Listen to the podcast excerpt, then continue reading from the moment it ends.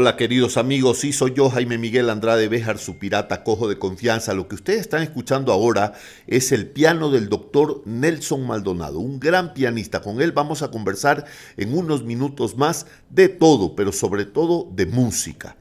Él es un gran conocedor de la música, de música ecuatoriana, un pianista, un concertista. En Quito es muy famoso, ¿eh? oigámoslo un poquito más.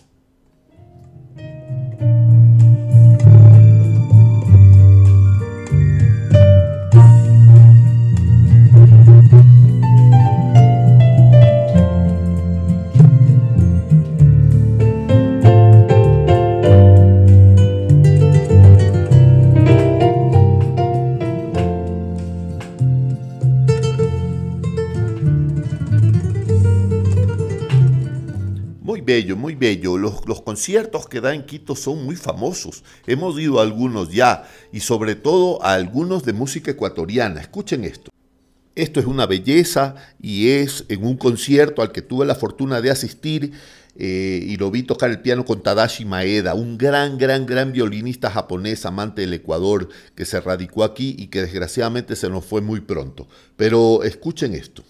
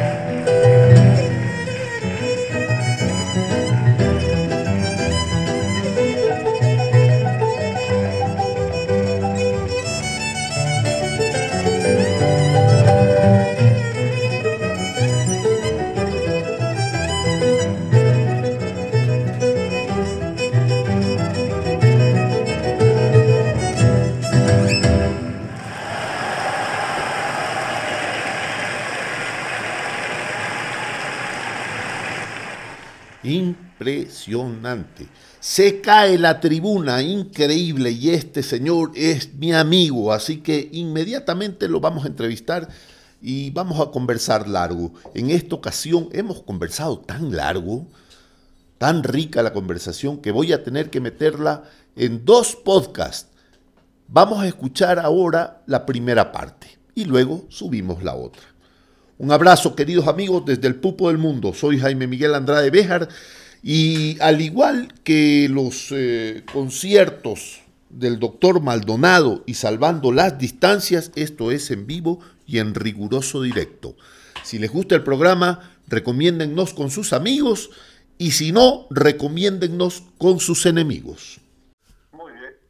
Hola amigos, ¿cómo están? Soy Jaime Miguel Andrade Béjar, su pirata cojo de confianza directamente del pupo del mundo, 2.830 metros de altura en la punta de los Andes, harto frío en la, y poco oxígeno en la capital del Ecuador. Estamos a la mesa de mapas del Castillo de Popa, hemos levado ya la blanquinegra de las tibias y la calavera sobre el palo de mesana y tenemos a nuestro amigo, genial amigo don Nelson Maldonado, médico, músico, guía de turistas, este, ¿Cómo, se les dice a las personas que juegan eh, billar? ¿Villaristas? Sí. ¿Villarista? Entonces es un villarista, pertenece a un club que se llama Unido por las Bolas o Unidos por las Bolas, algo así, ¿verdad? tiene, tiene una connotación eso. Sí, sí, sí. Ya, me imagino que no hay señoras en el club van, las señoras son las primeras en reírse. Oh, fantástico. Nelson, bienvenido. Me encanta conversar contigo. ¿Cómo estás? gracias, Jaime. Un gran abrazo para ti. Pues siguiendo tus programas, siguiendo tus podcasts, siguiendo tus presentaciones, sé que tienes una excelente acogida. Y es tan agradable conversar con una persona que, porque recuerdos tenemos todos, pero eso de saberlos llevar en un buen lenguaje, con palabras que ya casi se van perdiendo, eso hace un, un deleite, porque inclusive hablas sin faltas de ortografía. ¿Cómo, cómo, me halagas? Porque yo eh, realmente soy mejor hablando que escribiendo. Bueno, escribiendo soy una vergüenza para mis profesores. Sí. Aparte, sí, porque aparte de ser disléxico, yo era un muy mal estudiante. ¿Tú eras un buen estudiante, Nelson? No, nunca fui. Bueno, en la escuela sí fui. En el colegio me, me dañé un poquito los primeros años y en la facultad en medicina, ahí sí fue ya bueno, ahí sí ya no tuve problema. Claro, debe ser terrible encontrarse con un médico mal estudiante, ¿eh? Yo te digo que es tan relativo, mi querido Jaime, porque eh, tengo dos compañeros. Al uno le graduaron porque ya daba vergüenza tener 20 años y seguía en el colegio todavía. Y es un actualmente de un empresario de muchísimo éxito, pero muchísimo éxito. Yo me gradué de 17 y él tenía 20 cumplidos. El otro es un, en la facultad, un compañero igual que era bien dejado hasta que le tomó verdadera pasión a la cirugía y es uno de los mejores cirujanos que he visto ya. Así es que eh, es un poquito relativo, verás.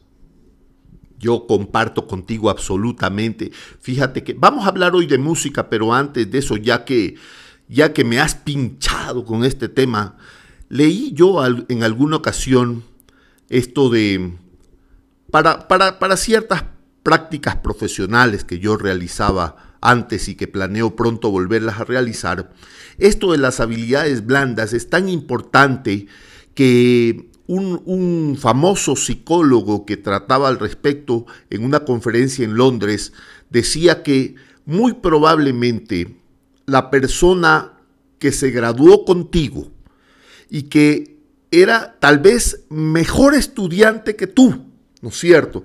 Pero que carecía de habilidades blandas, no tenga tanto éxito profesional como el dueño de la clínica, que nunca fue tan buen estudiante, pero que tiene unas capacidades blandas o unas habilidades humanas eh, mucho más desarrolladas. ¿Qué opinas?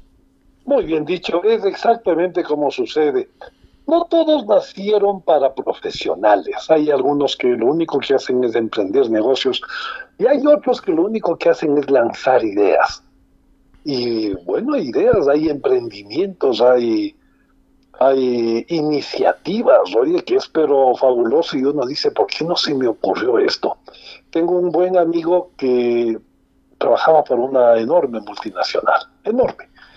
Decidió retirarse y le digo, hoy jugando un partido de golf con él, le digo, oye, ¿qué haces ahora? Me dice, ¿sabes que llevo los productos?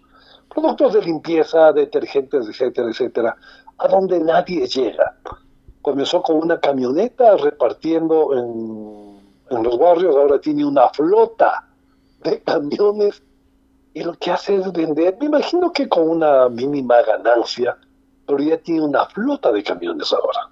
Mira, mira tú. Mira tú, fantástico.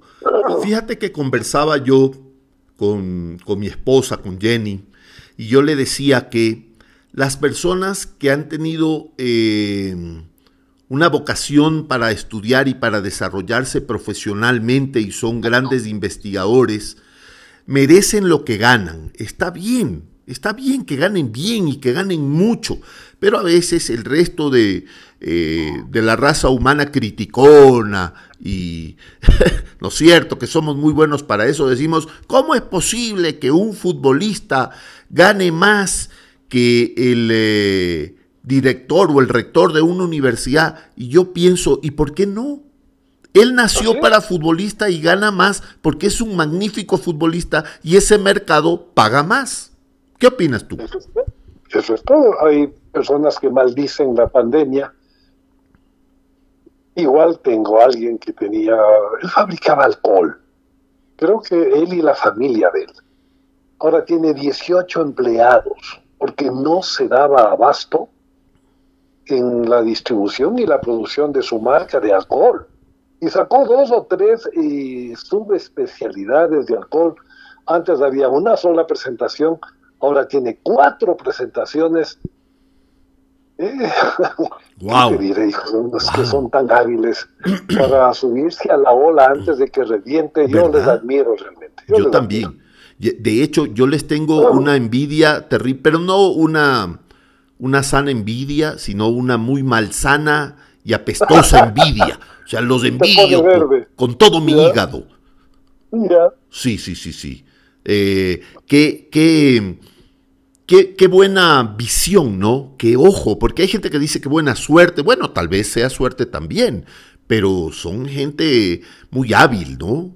Ahora tú dices suerte, estaba leyendo, la suerte interviene entre el 17 al 20% en todo lo que haces.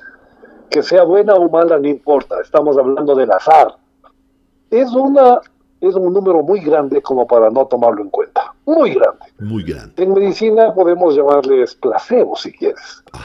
Hay personas que les gusta la reflexología, que con un masaje en los pies mejoran.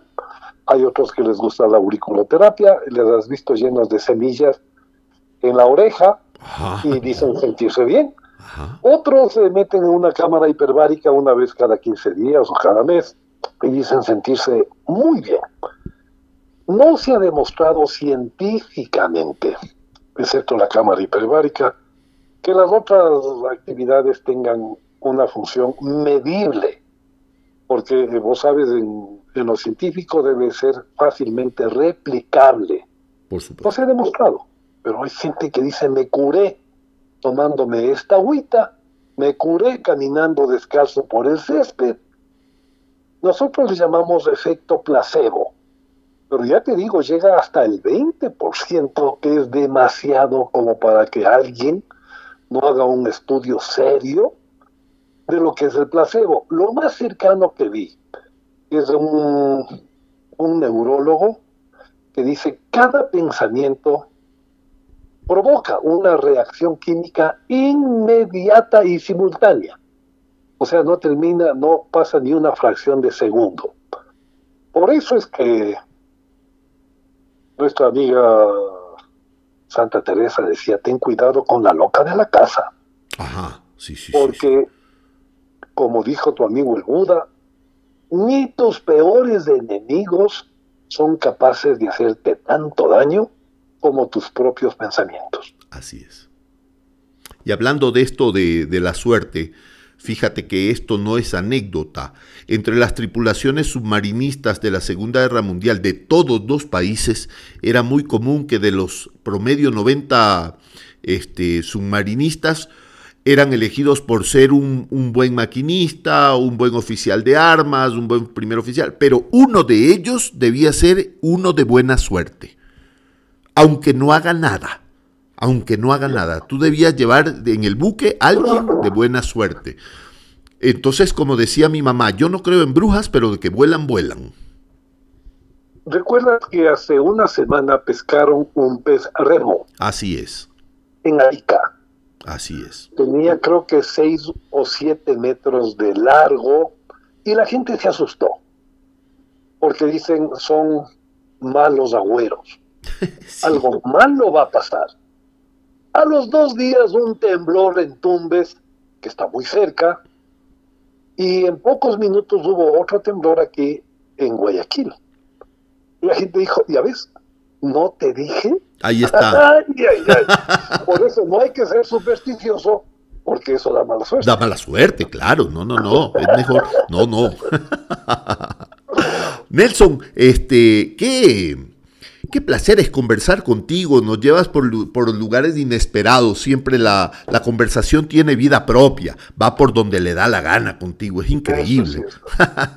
Oye Nelson, felicitaciones por tu programa, no te había felicitado en público, el programa terminó ya, pero fuiste eh, casi el pionero de este tipo de programas por el Bicentenario y terminaste siendo el mejor, creo yo y lo terminaste decorosamente. Qué bonito el programa. ¿ah?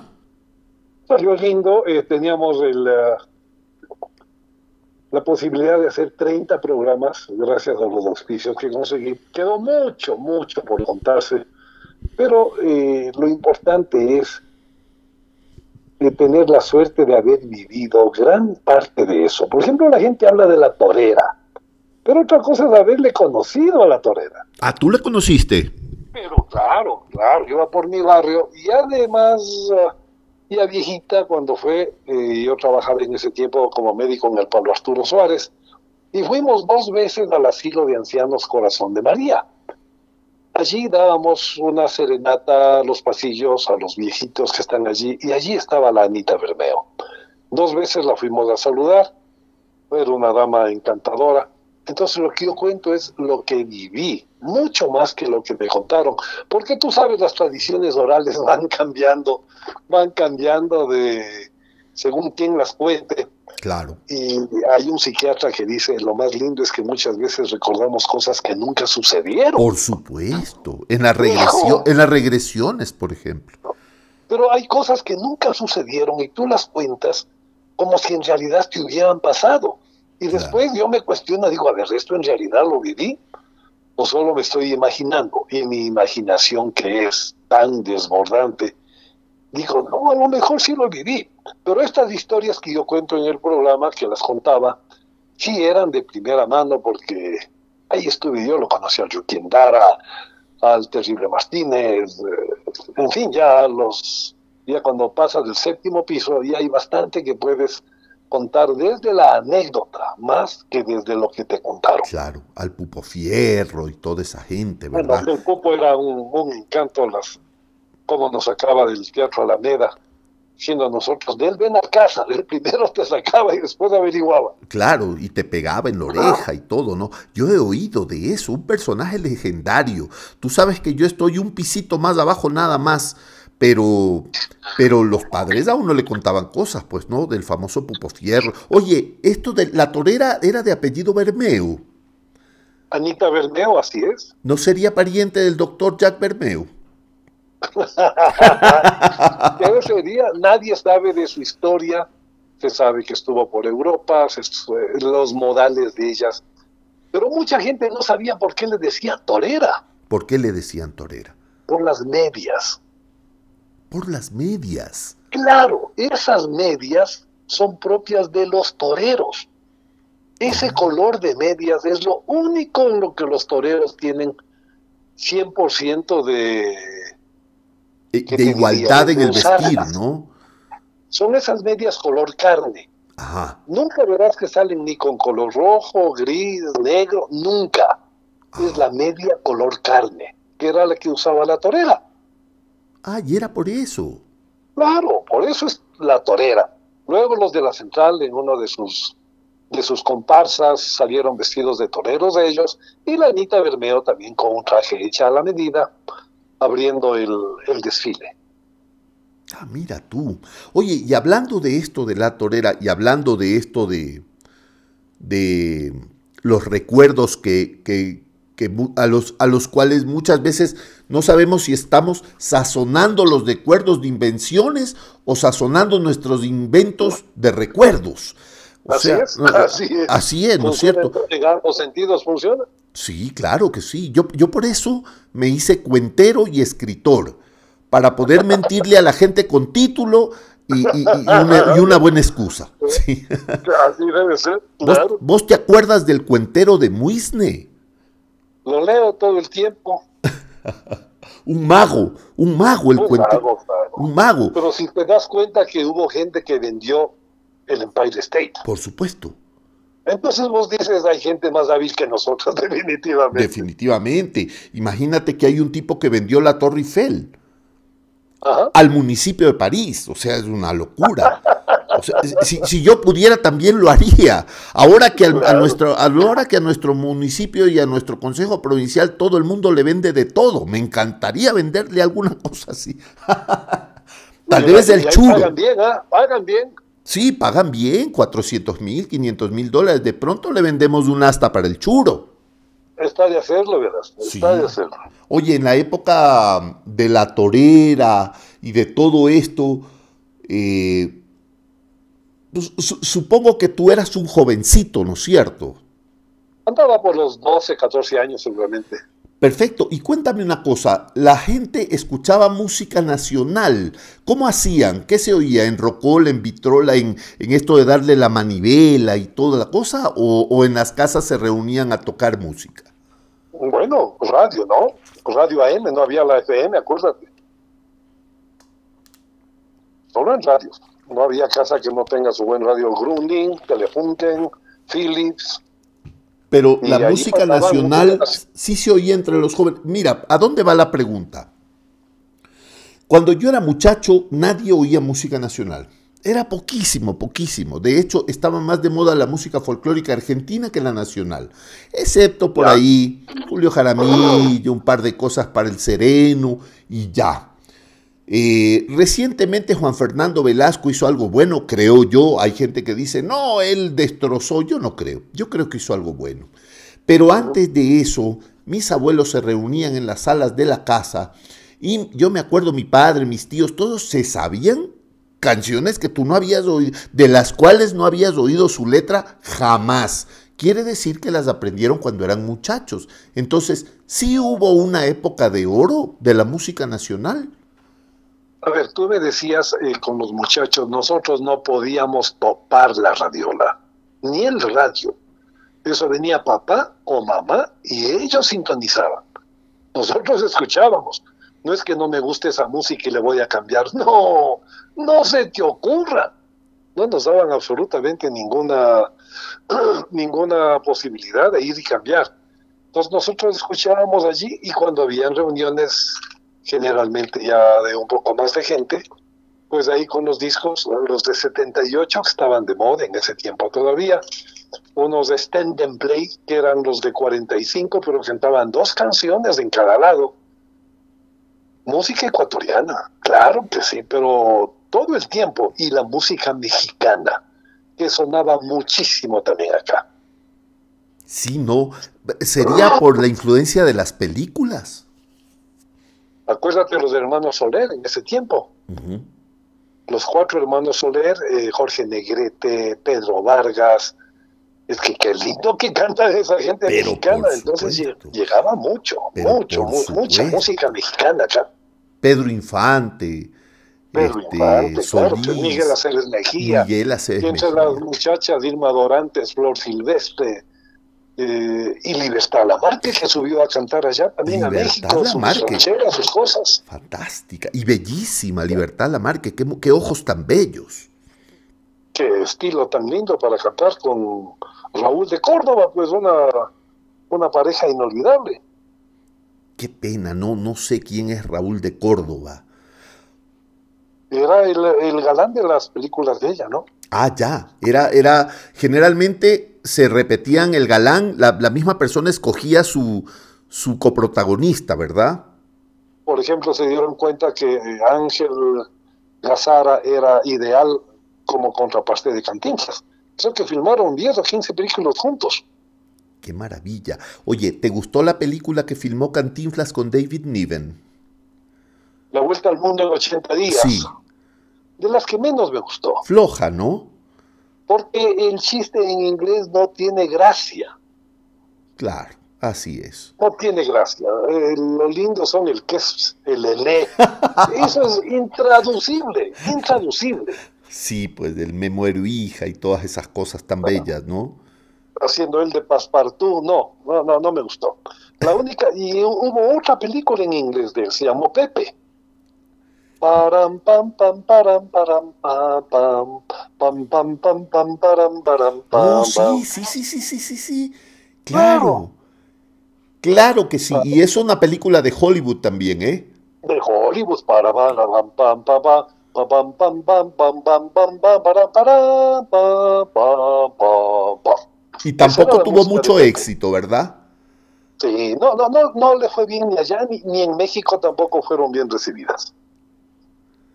Qué, barbaridad. Fíjate que. Pero ahí, en cambio, les conocí a Shirley MacLaine. Oh, Shirley MacLaine, claro. Que luego la volví a ver en la película Cancán.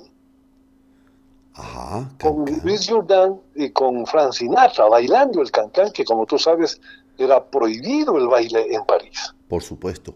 Bueno, Igual que el tango fue prohibido en Argentina y se lo cantaba solo en los arrabales nomás. Claro, claro, por supuesto que sí. Oye, y Shirley MacLaine debe encantarte también porque es una aficionada práctica a escribir novelas de extraterrestres, del cinturón dorado y, y de las... Eh, ¿cómo, ¿Cómo se llama cuando el, el espíritu se desprende del, del, cuerpo? A ti te gusta ese tema, ¿verdad? A ver, yo tengo la colección completa de Lobs and Rampa. Ajá. El cordón de plata, el tercer ojo, mi vida con el ama, la caverna de los antepasados. No hay sociedad secreta por la cual yo no haya pasado acá. Las conozco a todas sin excepción. ¿Ya? Desde que había la física mental, luego llegó la GCU, que se partió en dos, luego llegó de California la MORC. En todas esas entré para, por curiosidad, nada más, por curiosidad. Qué interesante. Y ahí luego vino la literatura de Isaac Asimov, con el Triángulo de las Bermudas. Luego vino JJ Benítez, que es uno de mis ídolos porque es de los que mejor, mejores eh, pruebas tiene. ¿Ya? Cuando llegó con Caballo de Troya y cuando ahora está, es experto en espeleología, está metido en las cavernas. Sí, sí, sí, sí. Y tiene un libro sobre la Virgen de Guadalupe. Ese sí es del otro mundo. Es una maravilla. Ándale. Oye, hablando de cosas sobrenaturales y de música, eh, ¿qué explicación tienes tú para que Despacito haya sido la canción más sonada del universo en el YouTube? Que la música es linda. ¿Te gusta la música, Despacito? Claro. Quítale la letra si quieres. Ya. La música es linda, es muy bien tratada. Es una canción con mucho...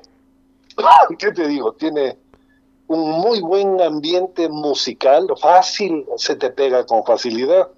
Y a eso le, esto de haberle puesto, creo que es en el segundo 28 o 29, cambiarle de ritmo hacia el fue una novedad. A la gente le gustó.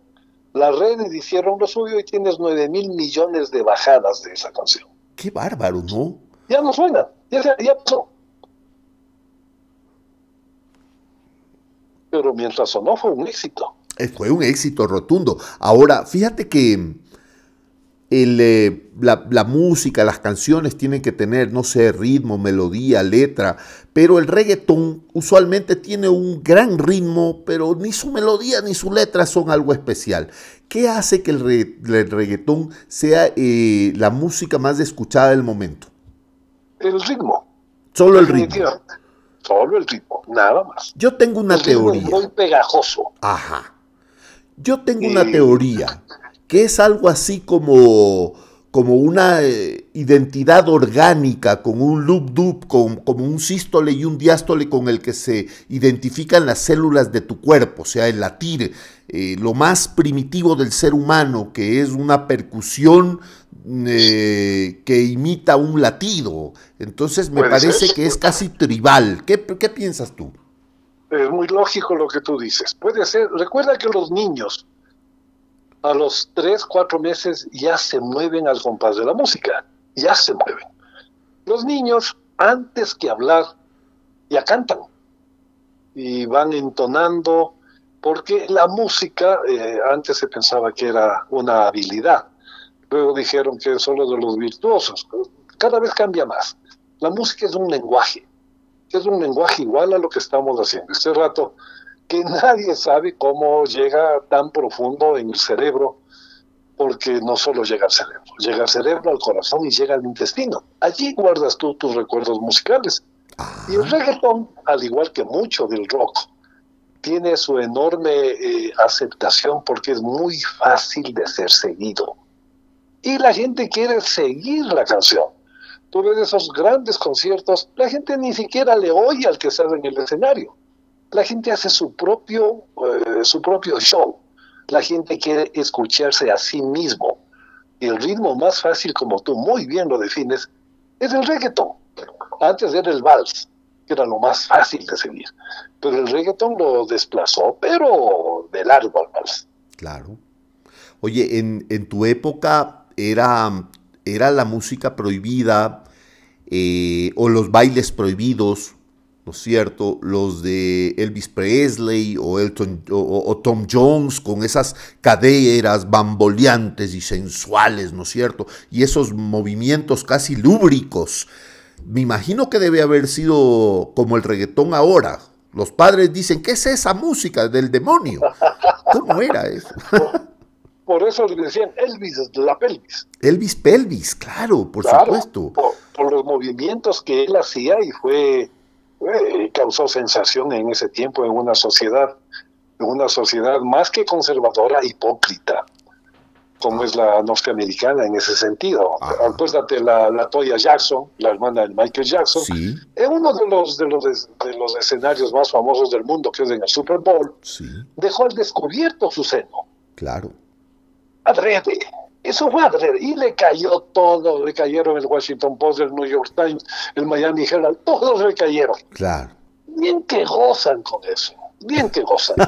claro. recuérdate que junto con Elvis vino en muy poco tiempo también el Chubby Checker con el Twist. Claro. Había estado un poco antes del Swing, pero que eran bailes muy elegantes. Claro. Muy elegantes. Por supuesto. Pero Elvis viene a cambiar por el contoneo de caderas que hace más parecida a las caderonas nuestras de la costa. Claro. Y esas músicas prohibidas, sensuales, lúbricas, ¿no es cierto? Ahora parecen de cuna, comparadas con la... ¿Verdad? Lo lindo es que sigue sonando el rock de la cárcel, sigue sonando, siguen sonando esos rock and rolls eh, famosos que no es del rock actual. Ese es rock and roll, es otra cosa completamente es Otra cosa, sí señor, claro, claro.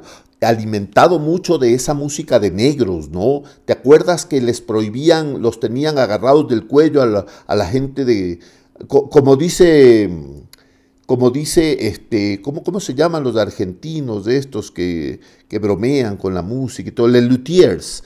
Les luthiers decían que los... Eh, el jazz está poblado de notas de color negras, ¿no? Entonces, el rock también estaba poblado, el rock and roll, de estos bluseros y todo, ¿verdad? Que, que, venían de esos ancestros y tuvieron que formar su propia, su propia disquera, ¿no? Su propia empresa, que era Motown, que era la de los negros. ¿Te acuerdas de eso, Nelson? Bueno, los negros venían cantando en los barcos, los famosos spirituals ellos venían, sabían que eran esclavos y son canciones muy tristes, muy, muy que te llegaban al alma. De ahí sacaron otra música, por ejemplo, When the Saints Go Marching In.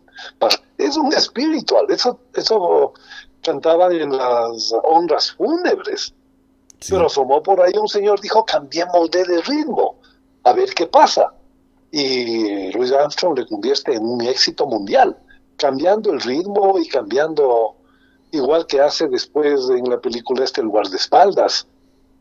Whitney Houston. ¿Recuerdas del tema central del guardaespaldas? Sí, sí, sí, sí, claro. Igual fue cambiado de ritmo, cambiado de, de métrica, pero eran canciones que los negros lo habían llevado desde el África, lo habían llevado, ¿qué? Cuatro siglos antes. Claro, por supuesto que sí. Y... Eh, y algunas influencias, por ejemplo, en Luisiana, algunas influencias francesas, ¿no? En los bayous de Luisiana. Sí, con estos, con estos entierros llenos de música, de trombones y de saxofones y de gente bailando con el ataúd al hombro. Qué interesante, ¿no? Y lo hacen en África. Lo hacen también y van muy bien eh, trajeados con su propia música. ¿Recuerdas tú esa canción que salió Jerusalema? Sí, sí, sí, sí. Otra que tuvo un éxito, pero esplendoroso. Mm, claro. Son, canciones de siglos atrás. En, lo lindo en la Luisiana, New Orleans, igual es cuando iban con estas bandas, con ese bombo gigantesco que tenía que estar con la tuba la tuba que te da los sonidos graves, los sonidos bajos. Los bajos. Así, así morirse es una belleza, pues. Qué bello, ¿verdad? Y cuéntame algo, ¿esa música negra en tus épocas llegó a Ecuador? No, no, no, no teníamos acceso. Eso comienza a llegar mucho con el cine. Por ejemplo, cuando viene la película El Golpe, tú tienes música de Scott Joplin. pero el Golpe con Robert, con Robert Redford Claro, con Robert Redford, Paul Newman. Paul Newman, sí, sí. Entonces le encargan a un señor llamado Marvin Hamlish, le encargan para que haga una recopilación de música que recree el ambiente este sórdido que había en, estos, en esas casas de apuestas. Entonces él recurre a la música de Joplin, que fallece, no llegó a cumplir creo que 40 años, muere de sífilis, y cuando él tocaba en esos pianos destrastalados, los concursos eran solo entre negros. No se te ocurra un pianista blanco entrarse allá. Habían 200 personas alrededor. Tenías ritmo como el ragtime, por ejemplo, que es endemoniado porque necesitas 20 dedos en cada mano. Claro, fantástico. El más aplaudido, el que se quedaba. Y venía otro y lo desplazaba. Y, y le quitaba el asiento, le quitaba el piano. Exacto. El ragtime, sí, sí, claro, claro. Y Marvin Hamlish tiene el buen criterio de escoger lo mejor de la música de Scott Joplin, que como te dije había muerto a muy temprana edad. Es tal el éxito musical de la película que le encargan pues hacer la música de The Way We Were con el mismo Robert Redford. Y Barbara Streisand, recordarás tú. Y Barbara Streisand, claro. Exacto, entonces eh, de ahí se dan cuenta que en realidad lo que nos une, mi querido amigo, es la música. Si es que no te gusta un género, te puede gustar otro, porque en la música sí hay géneros, en el sexo no. Entonces en la música la gente dice, mira, necesitamos a alguien que recree esta, esta idea, esta imagen. Y te encuentras con verdaderos genios de la música, como el que te compone la película Tiburón Oh, sí, claro, John, Williams. John Williams le dicen, vea señor, un tiburón se está comiendo a una señorita, pero tú no ves la escena, no le ves al tiburón, pero escuchas, y cada uno se hace su propia imagen en su cabeza, con la música. Al final de la película, o por lo menos por la mitad, recién le ves al tiburón. Claro. Pero cuando le come el tiburón al, al George Show, no es tan dramático como lo que tú te imaginaste en la primera, en la primera escena. Sin tiburón, pero con una música que se lleva absolutamente todos los créditos del mundo, ¿no? Qué cosa, qué cosa tan increíble. Fíjate que eh, la, hablando de esto de, de, músicas prohibidas y de, y de músicas extrañas, hablando de películas también, yo tendría unos, tal vez unos 12 años. Y la película Tiburón, que hoy podrías ponerla en la misma cartelera que Blanca Nieves, era prohibida para menores de 16 años. Yo no la podía ir a ver al cine. Qué, qué, locura, ¿no? Y hablando de la música, creo que son las dos notas más famosas de la historia de la música, ¿no? Paran, taran, tan, tan, tan, tan, tan, y comienza a acelerar, exacto. Sí. Y tu corazón le sigue a esa música. ¿eh? por supuesto, sí. debe haber gente que se infartó con eso. debe, haber habido, no lo dudo. Seguramente. ¿Y qué opinas ahora que la música eh, está eh, prácticamente al alcance de tu mano, la que tú quieras?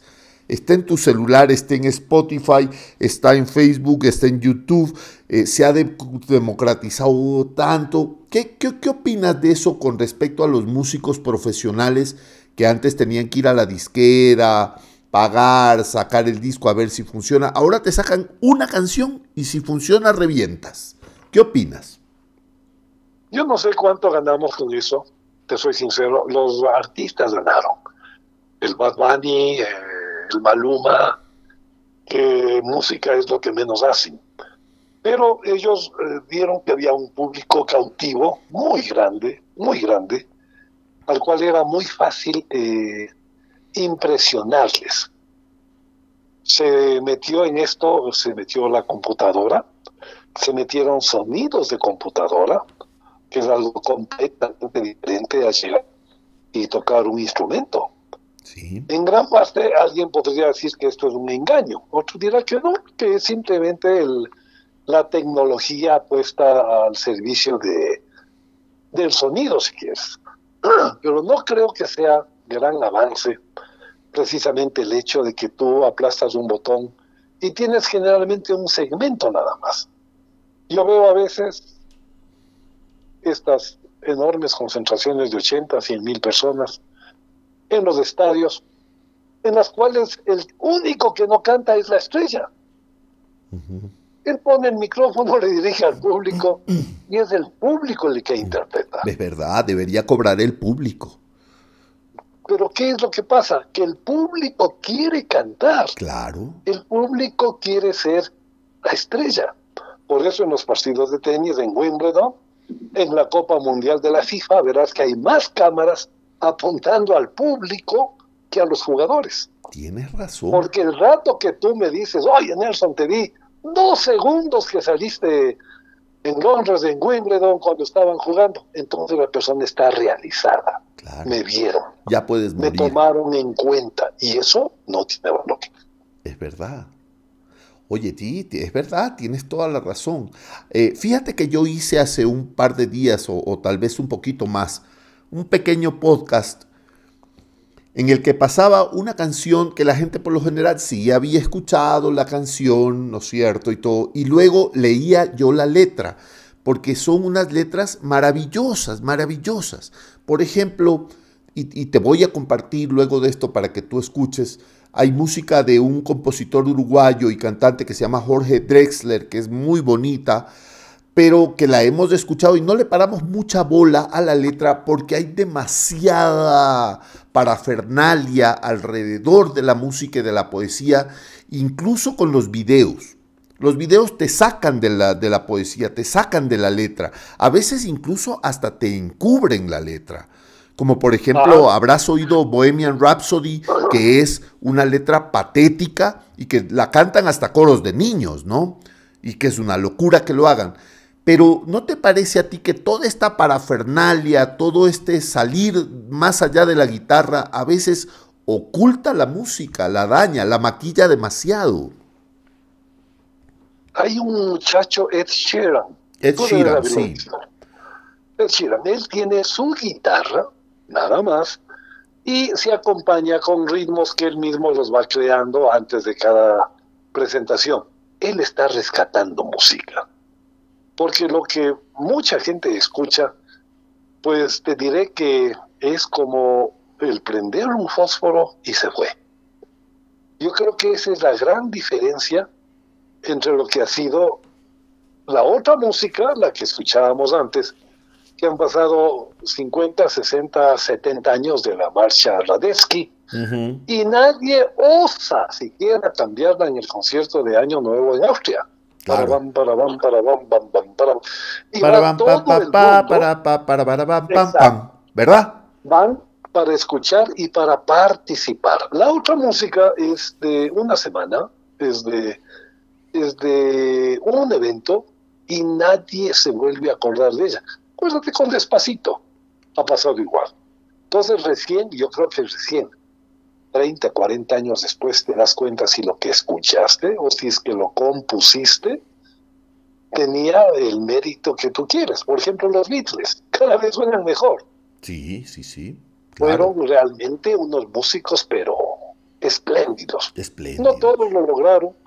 Mis hijos ahora son aficionados a los Beatles porque ya la otra música agota, agota si tú estás en un sitio de rock o de reggaeton, pues eh, tus funciones nerviosas, tus funciones mentales se alteran, realmente se alteran. La otra música te calma, te da un alivio, la otra música puedes considerarla medicinal inclusive si quieres. Yo la prefiero, ¿no? Escucho moderno también, pero casi siempre por equivocación más. Ok, por meter mal el dedo. Por aplastar. Claro, está bien. De, la música que tocas, ¿cuál es tu favorita? No, yo tengo muchas favoritas. Muchas, muchas, porque hay canciones que de repente se convierten en personas, ¿verdad? O sea, tú dices que la música es, es como el soundtrack de tu vida. Algo así viene a ser, hay veces que prefiero. Y hay músicas que están alaja, que toda la canción es bonita. Y tú, el vals, en la apertura del murciélago tienes un vals largo que es para, para, para, para, para, para, para, pam, pam, pam, para, para, para, para, pam, para, para. Es un vals relativamente largo de Johann Strauss que pertenece a la apertura del murciélago. Y suena lindo. Pero tienes otra, otra canción que me encanta que dice, ¿quién dijo que todo está perdido? ¡Uy, qué bello! Yo vengo a ofrecer mi corazón. Es solo esa frase y es solo ese segmento musical. Lo que sigue es bonito. Ya sé qué pasa. exacto. ¿Cómo, ¿Cómo me pega a mí tanto esa canción? Debe ser en parte, yo no sé las letras, no suelo seguir las letras, pero ese título es algo que realmente me conmueve. Y esa frase musical, la primera de la canción. Es bellísima esa canción y yo me acuerdo cuando yo era un muchachito de 16, 17 años, sonaba muchísimo esa música folclórica sudamericana, eh, muy rica, sobre todo aquí en Quito. ¿Cómo, cómo se explica esa, esa penetración musical del folclore argentino, chileno, eh, sobre todo argentino y chileno en Quito? Bueno, nos daban diciendo, ¿no? Todo, todo muchacho, eh, a nosotros nos agarró, esto fue el año 77, 78, cuando nos, nos cerraron la universidad. Pero seguíamos yendo nosotros a clase solamente para hacer música. Sonaban los Jarcas, sonaban los hermanos de Hermosa de, Bolivia, acá sonaba Hatari, sonaba Vientos de América, y era lo lindo porque nos tomaban en cuenta. Era la primera vez que tú podías agarrar un charango o un bombo y las cantabas a voz en cuello, algo que nunca habíamos hecho, ni siquiera con la música ecuatoriana. Pero los muchachos de aquel entonces, debemos haber estado en los 18, 20 años, sentíamos propia esa música.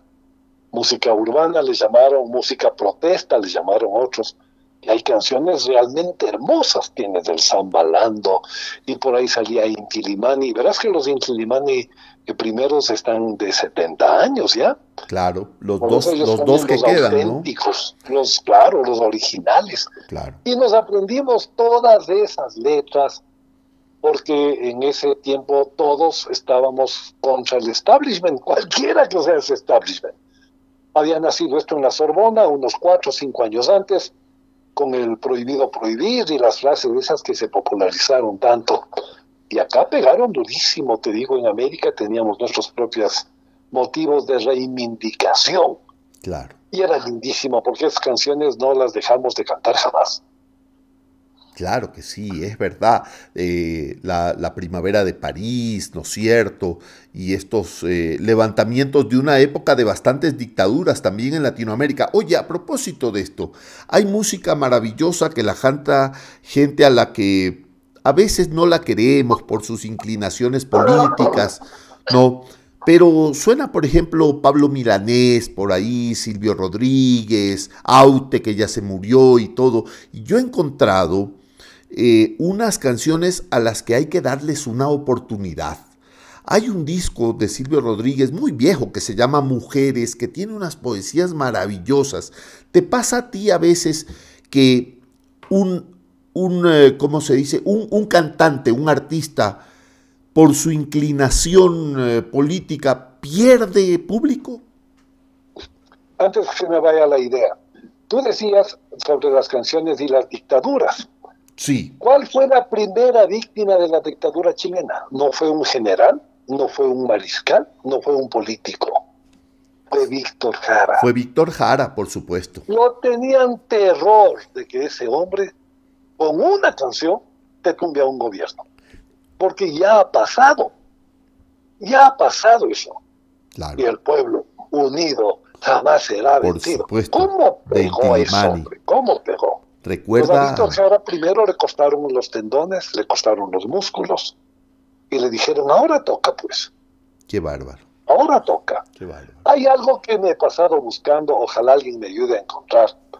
Cuando se reconcilia el pueblo chileno, una vez terminada la dictadura de Pinochet en los 90, me parece que uno o dos años después, hay una reunión de la gente en el teatro, en el eh, Estadio Nacional de Chile. Sí, claro, en el Estadio Nacional, con eh, Inti Claro, ellos tienen un gran pianista ahí, Víctor, justo ahorita se me fue el nombre.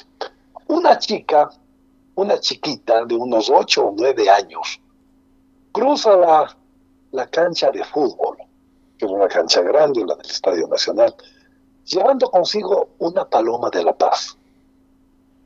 Y eso va y se cruza y toda la gente en el silencio más impresionante, pues trataban de que se hagan de buenas pinochetistas contra no pinochetistas. Recuerda que cuando, cuando pierde el, cuando Pinochet pierde el referéndum, por dos o tres puntos, nada más. No, no, no era mucha la diferencia, claro. Y esa sociedad chilena sigue profundamente dividida. Víctor Bravo, así se llama. Él tocaba, te recuerdo, Amanda, en el piano. Oye, las lágrimas, conténlas pues si puedes. Claro. Si puedes. Te recuerdo, Amanda, la calle mojada. ¿Tú te acuerdas, querido Nelson, esa, esa canción que fue la primera que cantaron en el Estadio Nacional de Chile los Intilimani, después de haber pasado ocho años en el exilio, ¿no? Eh, residiendo en Roma, me parece. Y ellos abren el concierto con eh, esa canción que decía, vuelvo pronto, vuelvo fuerte, vuelvo con la esperadura, vuelvo con mis armaduras, y la gente se derrite, es impresionante, es una locura eso. Es maravillosa esa música. A, mí, me encanta de Víctor Bravo me, encanta la manera como él interpreta. El, eh, hay muchas canciones que dicen bastante. Recuerda que la Negra Sosa también fue exilada. La Junta Militar de Argentina, en el caso de ella, le tenían terror a los primeros que buscan silenciar siempre, eran los artistas. Claro. Porque una canción sí te pone un país patas arriba. Sí, claro.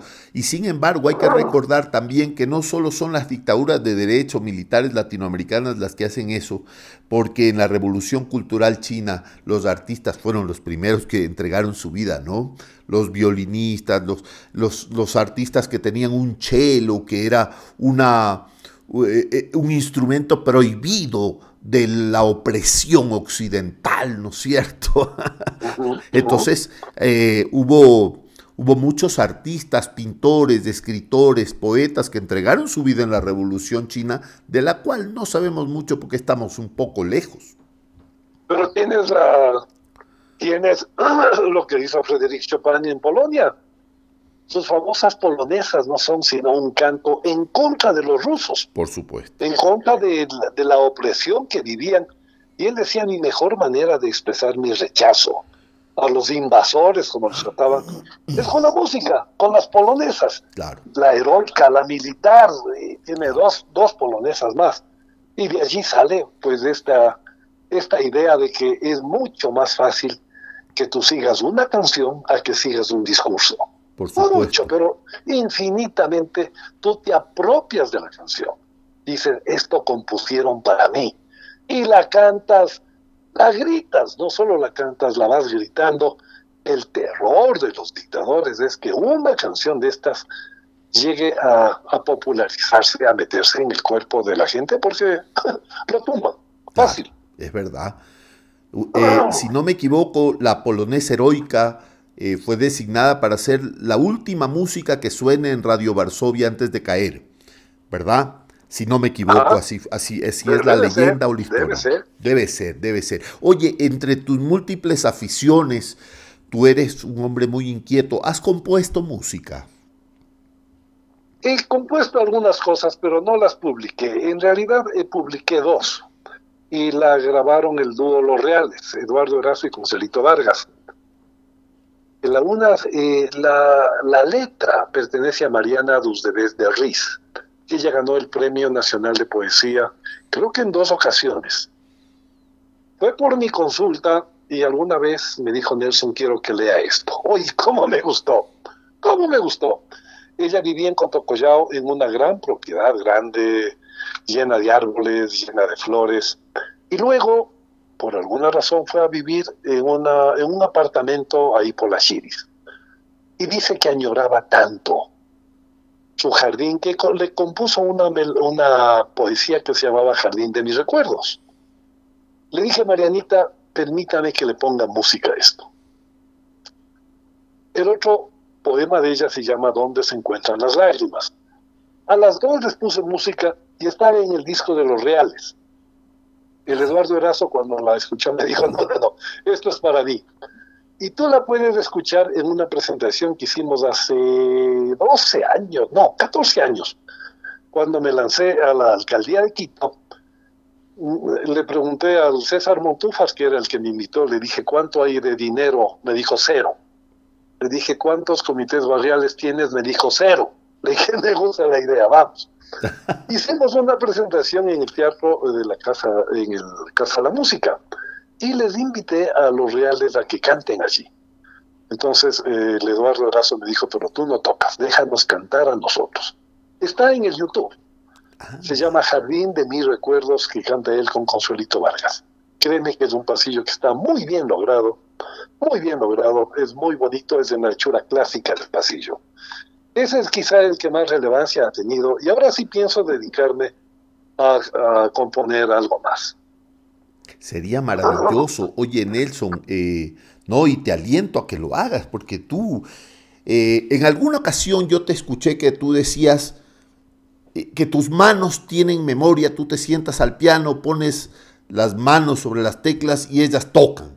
Entonces, eh, tu, memoria musical es prodigiosa, ¿verdad? ¿Cómo se explica eso? No me explico, no sé hasta ahora cómo funciona. Porque las personas que tocan por nota ponen la partitura y aplastan la nota que, sigue, ¿no? Es así como se hace, pero los que tocamos de oído no. Simple y llanamente tengo que tener la cabeza en la, es decir, la melodía en la cabeza no me importa si tengo que repetir 10, 20 o 100 veces la melodía, pero una vez que está en la cabeza pasa directamente a los dedos. Y cada uno de los 10 dedos sabe dónde debe acomodarse. He preguntado a amigos muy enterados, neurólogos y demás, cuál es el mecanismo para eso. No lo conozco. No, no, no tengo la menor idea. Debe ser igual que los poetas cuando lanzan sus versos, o igual que los pintores cuando agarran un pincel y hacen auténticas maravillas, yo creo que debe obedecer al, mismo mecanismo, debe ser así. Debe ser, ¿verdad?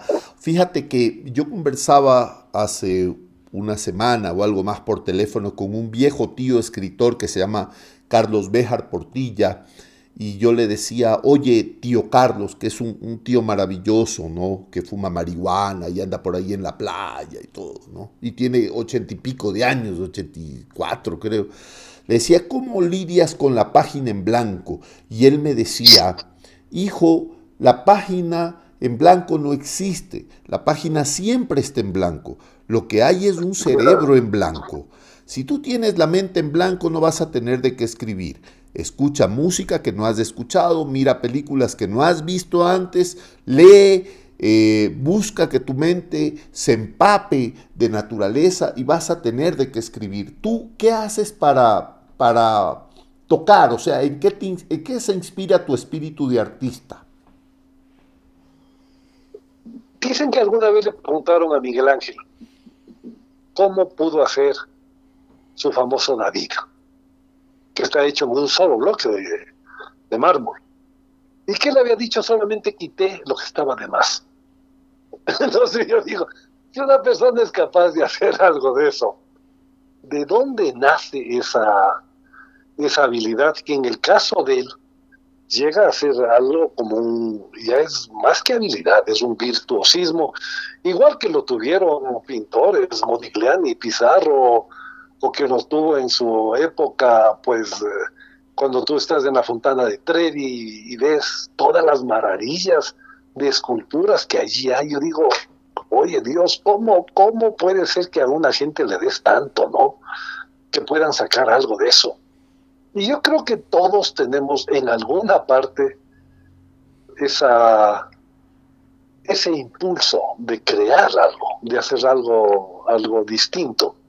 Unos, como te digo, en la pintura otros en la escultura, otros en la poesía, otros en la música. Lo que me hubiera gustado es tener más tiempo para dedicarle a la música y poder hacer música clásica, que es realmente la que me llena, pero en absoluto. Pero eso no se puede hacer de oído, mejor dicho, no se debe hacer de oído. Hay canciones fáciles de música clásica que para un oído no muy, muy entrenado debe decir, oye, pero si ha sabido pues tocar esa canción. Pero es solamente por, por vacile, como dirían los cuantas. Claro, es verdad. Hay gente, mi esposa, por ejemplo, me diría, es Dios. ¿Tú qué opinas? Había estado Napoleón Bonaparte. Le dicen, emperador, hay dos personas que te esperan. El uno es un general, fundamental, y el otro es un artista. ¿A quién hago pasar primero? Pues al artista, le dice. Porque los artistas a los generales los designo yo, a los artistas los designa Dios. No sé si será cierto, si no será, pero suena lindo, ¿verdad? Qué bonito. Qué bello. A mi esposa esta parte le va a encantar. y ella, ella es una aficionada eh, práctica a, a, Dios y a su religión y a ti, por supuesto. Es una gran admiradora. Yo creo que lo más lindo es ser aficionado a. Yo creo que es del grado más alto al que puedes llegar. Si lo haces bien, si no lo haces muy bien, depende inclusive de la publicidad que te hagan. Hay un pianista chino, Lang Lang, debes haberlo oído tú. Oh, sí.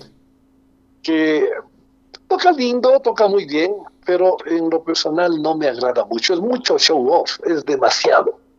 Yo prefiero a alguien más discreto, alguien más, más sencillo, si quieres, más modesto. Yo lo prefiero así.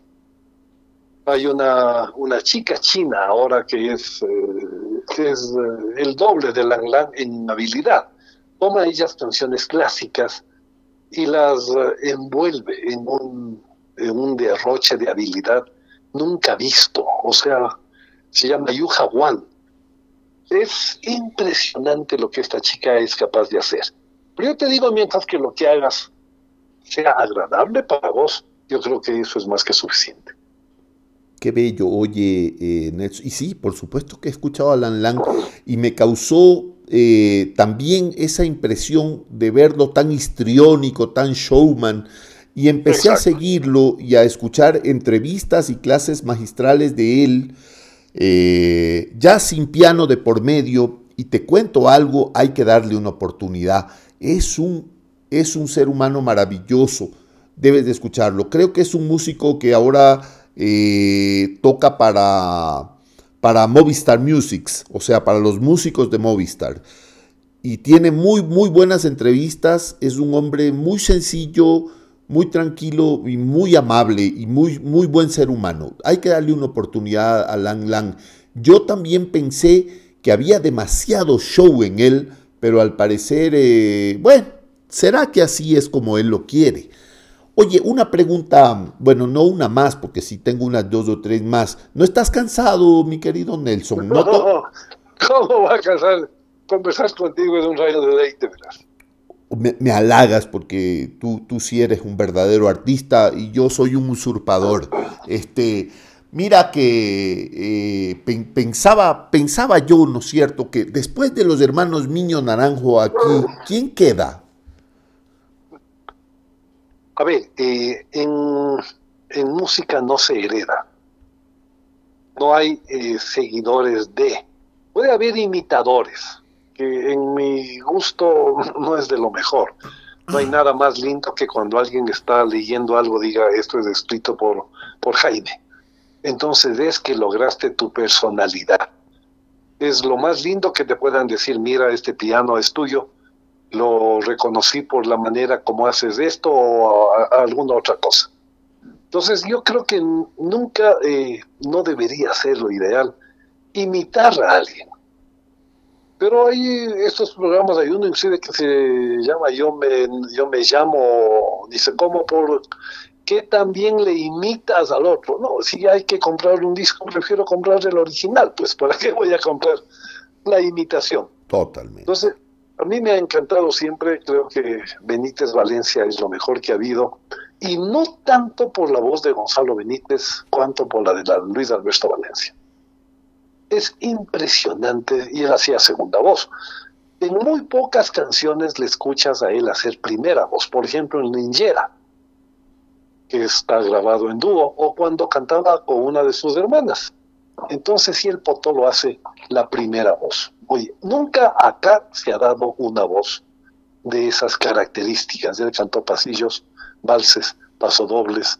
Lo que caía en la voz del Potolo Valencia lo convertía en arte. Tangos, ¿eh? ¿Qué tal, qué tal maravilla, verás? Oye, ¿tangos también? Tangos, pero Linchera, por pues. supuesto, ¿no? Claro, claro. Increíble. Pues, Oye, y te hago, te hago una pregunta que se me vino a la mente y no quiero que se me escape porque yo tengo atención dispersa, entre otras cosas.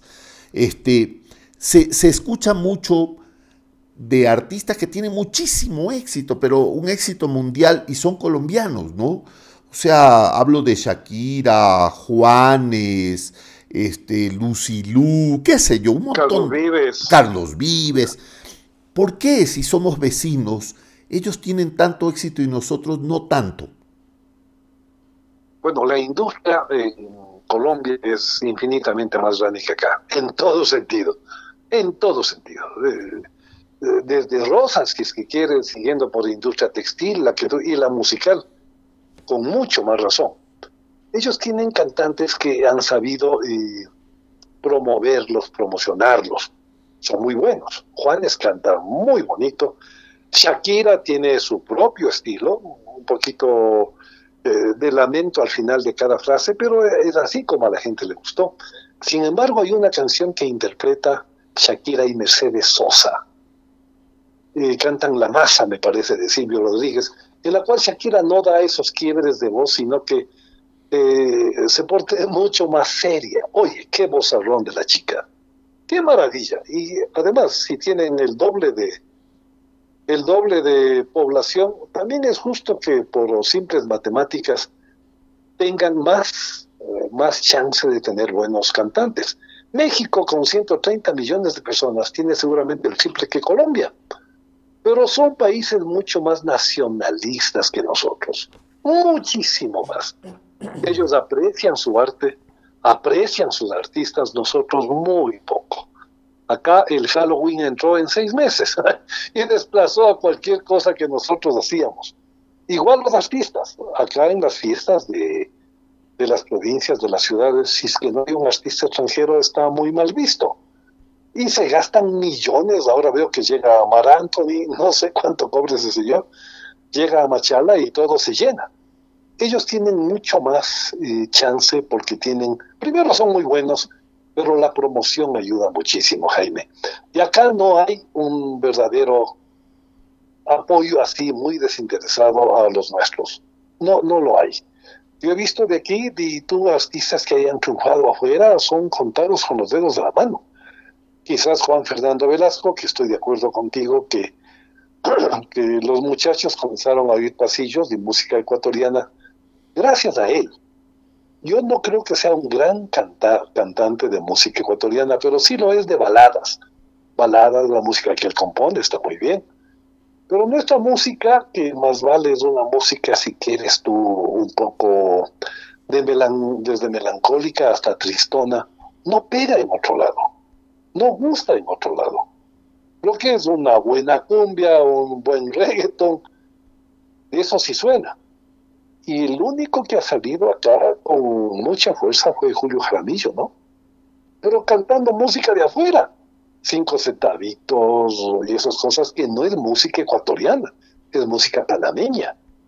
A él sí lo quieren, yo hice un posgrado en Venezuela y los venezolanos decían que Julio Jaramillo es de ahí.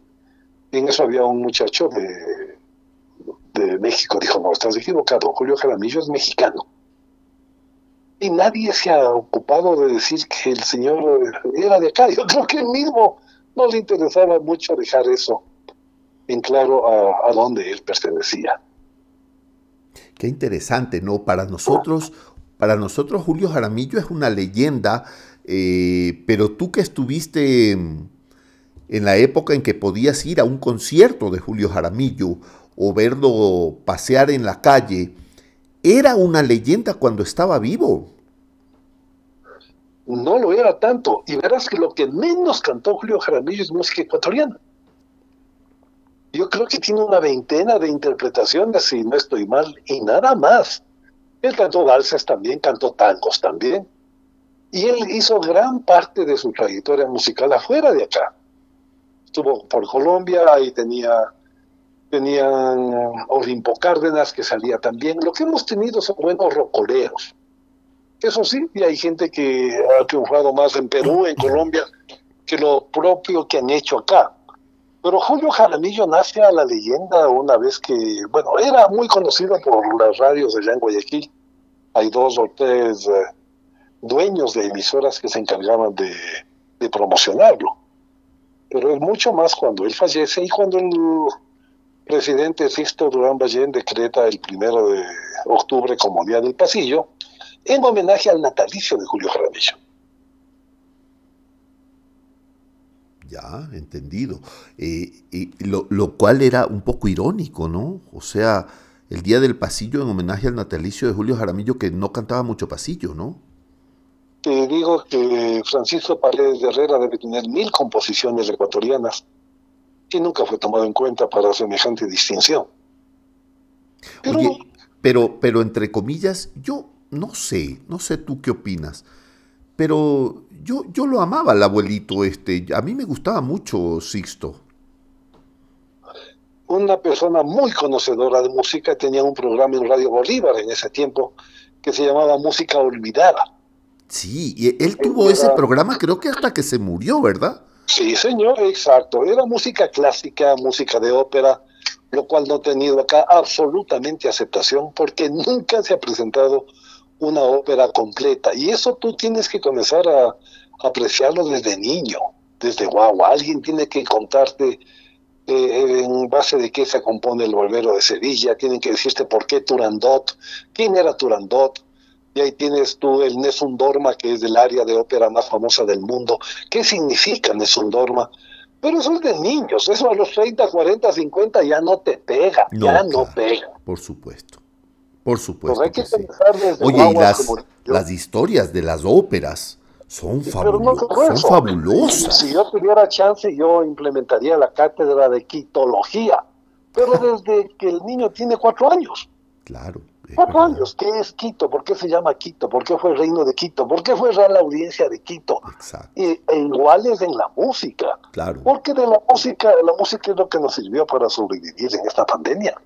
La música nos unió más que nunca en esta vez. Así es. Oye, y hablando de esto, de, de estas divisiones políticas como las audiencias, ¿no es cierto? Los virreinatos y cosas. Eh, ¿Cómo, les dirá con la música ecuatoriana a la hermana República de Guayaquil? ¿Tú qué opinas? Ok, y nuestro gran amigo entonces nos está contestando esa pregunta en el próximo episodio. No se lo pierdan.